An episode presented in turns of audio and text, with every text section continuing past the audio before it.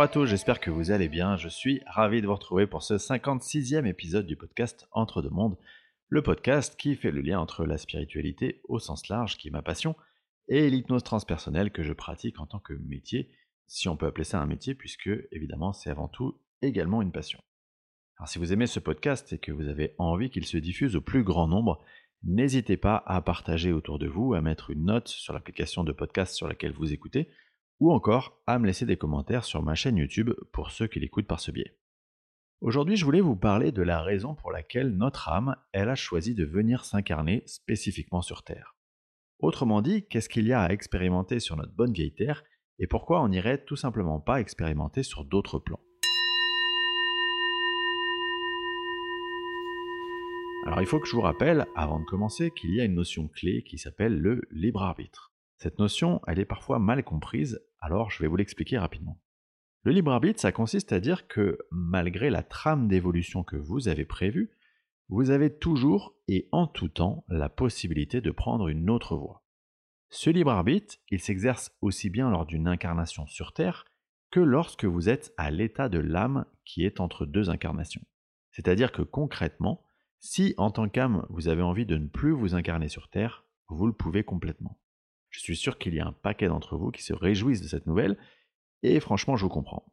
Sauf que je dois aussi vous prévenir que lorsque vous êtes revenu sur le plan désincarné, vous allez avoir une toute autre vision de l'expérience à mener sur Terre. Et donc, quelque part, vous serez hyper content de revenir vous incarner, même si ça signifie en baver un peu.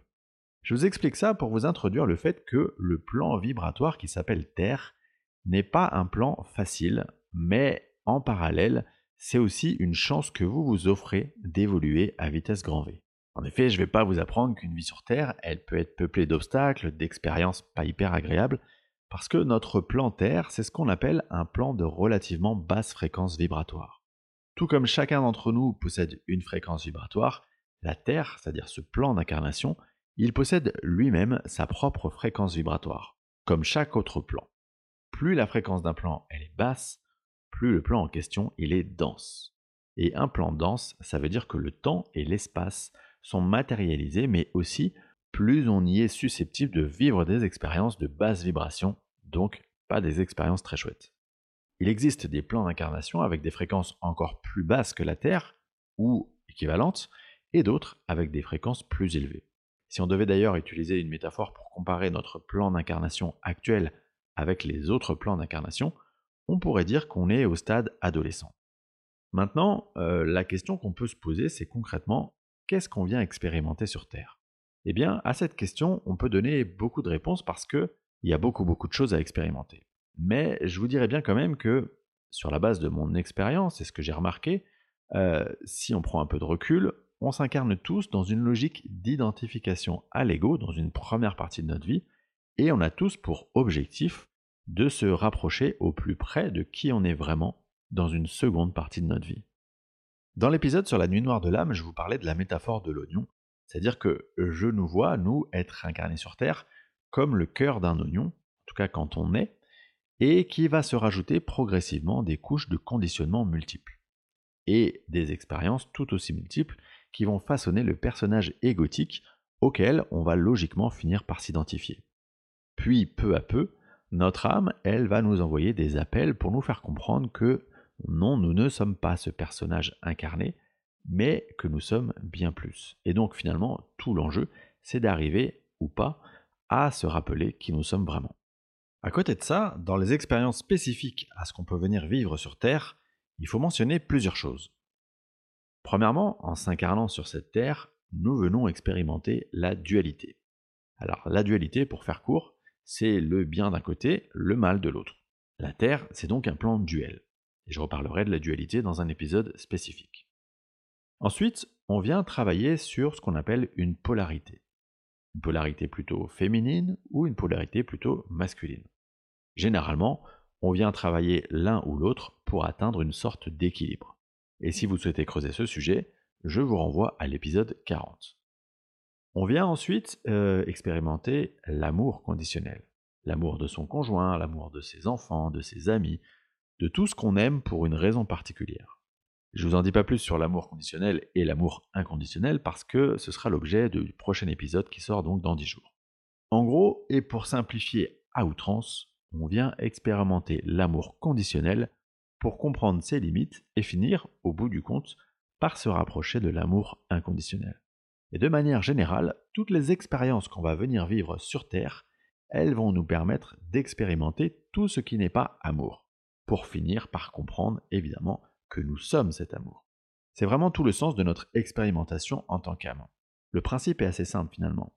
Quelle meilleure manière de comprendre que nous sommes cet amour, pur et inconditionnel, que de venir expérimenter tout ce qui n'est pas amour pur et inconditionnel? Et je remarque que toutes nos âmes incarnées sur Terre, elles ont en commun qu'elles sont un peu perfectionnistes dans cet apprentissage. Autrement dit, elles aiment à faire l'expérience du détail de toutes les facettes de tous les sujets possibles. Souvent, en séance d'hypnose transpersonnelle, et surtout lors des séances avec médium, on va revisiter des vies qui sont quasiment trait pour trait la vie actuelle du consultant.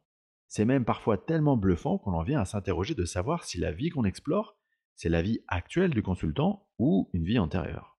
Et on va finir par s'apercevoir qu'il y a un ou deux paramètres qui sont différents, presque des paramètres à la marge, mais qui vont donner l'opportunité à l'âme du consultant de voir une autre facette de l'expérience qu'il est venu réaliser sur Terre. C'est tout l'intérêt d'aller comprendre les enseignements de chaque vie antérieure qui nous est montrée. Je vous donne un exemple pour bien que vous compreniez. C'est une séance euh, donc avec médium qui évidemment ne connaît rien de l'histoire de la consultante. On va revisiter la vie d'une fille qui, euh, pendant sa période de l'enfance, est conditionnée par un environnement familial où il faut euh, vraiment ne pas sortir du cadre toujours bien se comporter pour éviter le regard des autres. Il faut toujours faire comme tout le monde, pas un pli qui dépasse. Et cette fille, elle a du mal à exister par elle-même. Euh, sa nature profonde, elle est vraiment très différente de ce cadre. Elle, elle est drôle, elle est intelligente, elle est créative, et surtout, elle est extrêmement authentique. Sauf que dans ce cadre, elle n'arrive pas du tout à s'imposer, à poser ses limites. Et elle se laisse enfermer par ce contexte et ne vit que dans son monde imaginaire. Une fois adulte, elle va devenir mélancolique, toujours en décalage avec son environnement, même avec ses proches. Euh, finalement, elle n'aura personne à qui vraiment pouvoir se confier. Et elle va finir sa vie dans cet état d'esprit. La mission qu'elle s'était fixée dans cette vie, c'était d'arriver à prendre sa place, à s'imposer en étant elle-même, c'est-à-dire la plus authentique possible. Cette vie, résumée telle que je viens de vous le faire très brièvement, elle est très pour très la vie que m'a décrite la consultant durant l'entretien, et je rappelle évidemment que durant l'entretien, la médium, elle n'est pas présente. Moi, je vais donc questionner son guide spirituel plus tard dans la séance, qui va nous dire en effet que sa vie actuelle, c'est la suite logique de cette vie-là. Seul un paramètre a changé, c'est que cette fois-ci, elle s'est dotée de plus de force de caractère pour arriver à prendre sa place, à s'imposer en étant véritablement authentique dans cette vie. Enfin, il y a aussi un point majeur dont je ne vous ai pas forcément parlé et qui est vraiment caractéristique d'une incarnation sur Terre. Ce point, c'est ce qu'on appelle le voile de l'oubli. Le voile de l'oubli, c'est le fait que lorsque vous vous incarnez sur cette terre, vous allez, sauf cas extrêmement rare, ne plus vous souvenir de qui vous êtes vraiment, et donc de tout ce que vous vous êtes planifié comme expérience avant de venir vous incarner. C'est évidemment ce qui rend possible le fait de s'identifier à notre personnage incarné dans une première partie de notre vie. Et ce voile de l'oubli, je vous cache pas que euh, il fait un peu peur aux âmes qui vont bientôt s'incarner sur Terre. En clair, leur peur à toutes ces âmes, c'est de trop oublier qui elles sont vraiment et du coup de ne pas réaliser comme elles souhaitent ce qu'elles avaient prévu de vivre. Leur peur, c'est aussi de revenir à leurs vieux démons d'autres vies, des agissements qu'elles ont pu avoir dans d'autres vies et qu'elles se sont promis de réparer. Pour terminer, je vous dirais que si vous êtes incarné sur cette terre, c'est qu'il y a en vous, premièrement, la certitude du point de vue de votre âme que vous avez le bagage nécessaire, la force pour réaliser tout ce que vous avez prévu et deuxièmement qu'il y a aussi en vous un certain courage pour venir expérimenter sur ce plan. Pour vous illustrer cette idée, je pense que la meilleure métaphore, c'est un peu la vague de surf. C'est-à-dire que prendre une vague de surf, c'est l'adrénaline, c'est à la fois hyper excitant et hyper flippant. Avant d'y aller, on a évidemment peur, et quand la vague arrive, on fait du mieux qu'on peut pour bien la prendre. Si on y arrive, on est super fier de nous, si on échoue, aucun problème, on reprendra la prochaine vague. Alors si vous souhaitez avoir une vision de notre expérimentation sur Terre, je peux vous citer deux livres parmi d'autres. Le premier, vous le connaissez forcément, j'en parle souvent, Conversation avec Dieu de Neil Donald Walsh. Et le second, c'est une petite pépite que j'ai découvert cette année et que je vous conseille vraiment. Vous allez voir, vous ne serez pas déçus, c'est le livre de Virginie Bobet et de Violette Germont qui s'intitule Suis ton âme, elle connaît le chemin. Alors en séance d'hypnose transpersonnelle, je pose souvent la question du cycle d'incarnation. En clair, où en est le consultant par rapport à son cycle d'incarnation sur Terre? Qu'est-ce qu'il lui reste à parcourir? Est-ce que c'est plutôt une âme jeune, c'est-à-dire peu expérimentée, une âme déjà assez évoluée ou une vieille âme? Et ensuite, j'aime bien demander quelles sont les expériences qui seront travaillées lors des prochaines incarnations. C'est un extrait de ce type que je vous propose d'écouter maintenant. Quant à moi, je vous remercie infiniment pour votre fidélité et je vous donne donc rendez-vous dans des jours pour le prochain numéro d'Entre deux mondes qui parlera de ce fameux amour inconditionnel.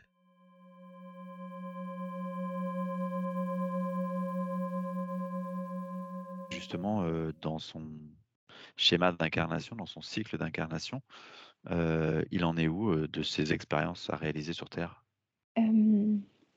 Il en est à, on est beaucoup sur des tiers, mais à deux tiers de vieille âme. Tu vois, il reste, il reste encore quelques incarnations pour aller étudier encore, approfondir des sujets. Mais c'est une âme qui a bien vécu, bien cheminé. D'accord. Et quand on est euh, comme ça, euh, une vieille âme euh, qui reste, à qui il reste un peu de travail, mais qui a quand même beaucoup cheminé, c'est quoi les thématiques qu'on va aller approfondir dans les prochaines incarnations? Je ressens beaucoup le décalage.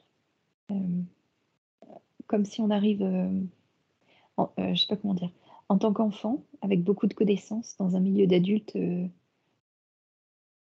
sans, forcément beaucoup de, connaissances. Mmh.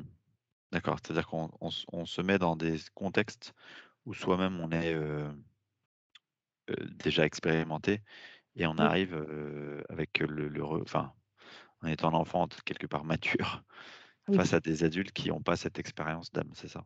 Exactement. OK, ça sert à quoi de faire ça? Bah, justement, de comment retransmettre, en tant que vieille âme à des âmes moins élevées. Mmh. Comment se faire entendre, écouter. D'accord, donc il y a toujours cette, en toile de fond, quelque part, cette notion de transmission? Oui et cette notion de, d'aller à la rencontre aussi de vieilles âmes, tu vois? De trouver des partenaires pour pouvoir partager, pour pouvoir, laisser sortir quoi, des des des connaissances, mais aussi des émotions, des, des trop-pleins.